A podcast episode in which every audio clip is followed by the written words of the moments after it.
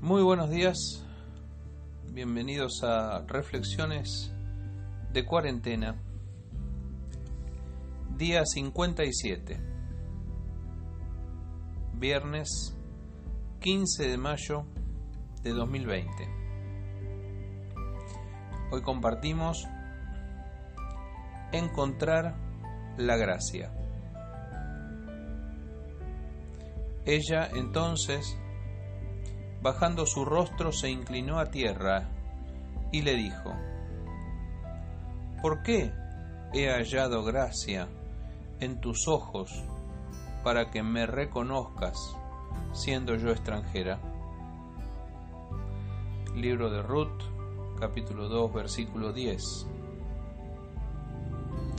Retomamos la historia de Ruth, enfocándonos hoy en ella misma. Ruth tenía todo para ser una mujer resentida, pero ella cambió su destino.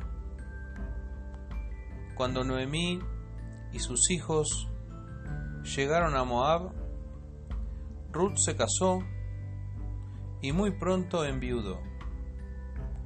Otras hubieran quedado allí con la vida clausurada por el dolor. Pero no.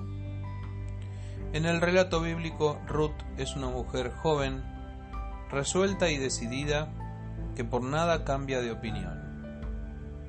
Noemí no logra convencerla de que se quede en su tierra de Moab.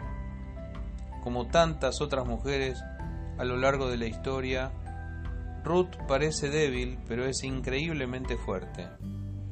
Tiene todo para perder, pero arriesga y gana. Ruth decide seguir a Noemí, aun cuando lo más seguro era quedarse en Moab. Ruth elige, de ahí en más, cuál será su pueblo, el pueblo de Noemí, y cuál será su Dios, el Dios de Noemí. No conoce mucho de Israel, pero ha convivido casi diez años con esa familia originaria de Belén había tenido un esposo hebreo, pero con seguridad el testimonio más convincente debió ser el de su suegra, Noemí. A partir de ahí, Ruth ejerce su libertad para elegir su propia fe. Ruth emigra acompañando a Noemí rumbo a Belén y se va a establecer en una tierra de amplias connotaciones mesiánicas es la tierra de nacimiento de David y de Jesús. La tierra de Belén, cuna de reyes. Belén, la casa del pan. Pero Ruth no se queda en eso. Ella busca su destino en los campos de Belén.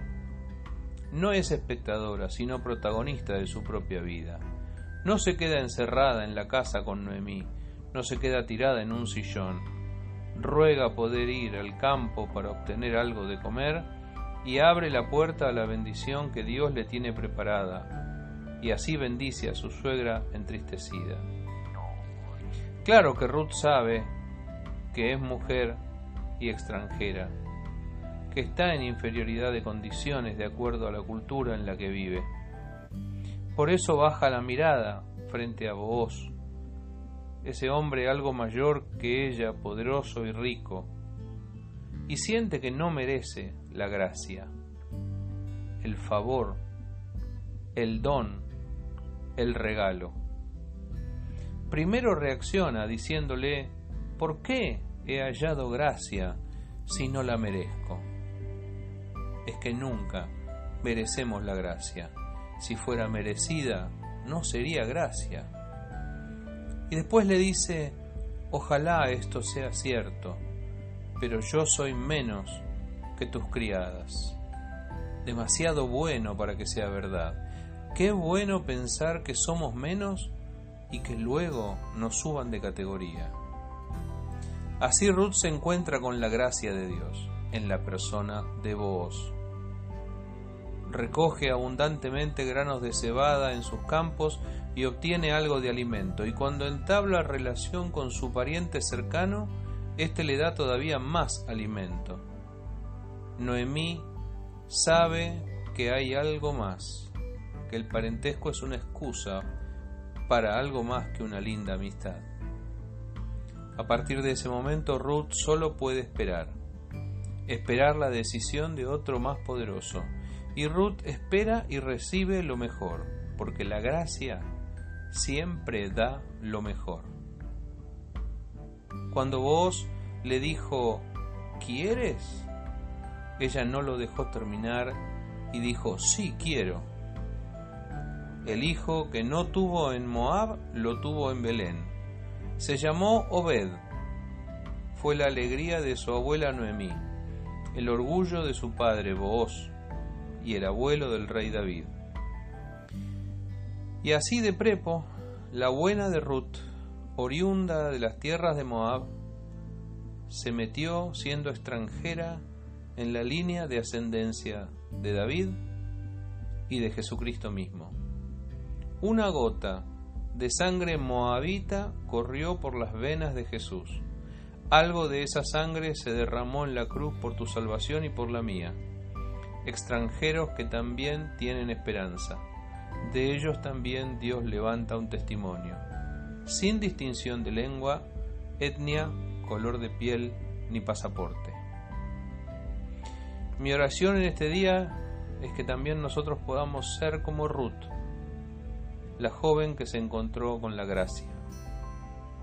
Aquel hombre, Booz, de él hablaremos mañana, le mostró un amor inesperado y le abrió la puerta a nuevas oportunidades.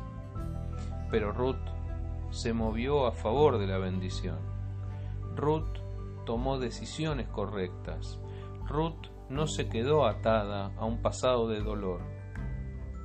Y cuando se encontró con la gracia, se abrazó a ella como lo que era, su única esperanza de salvación. Que Dios te bendiga.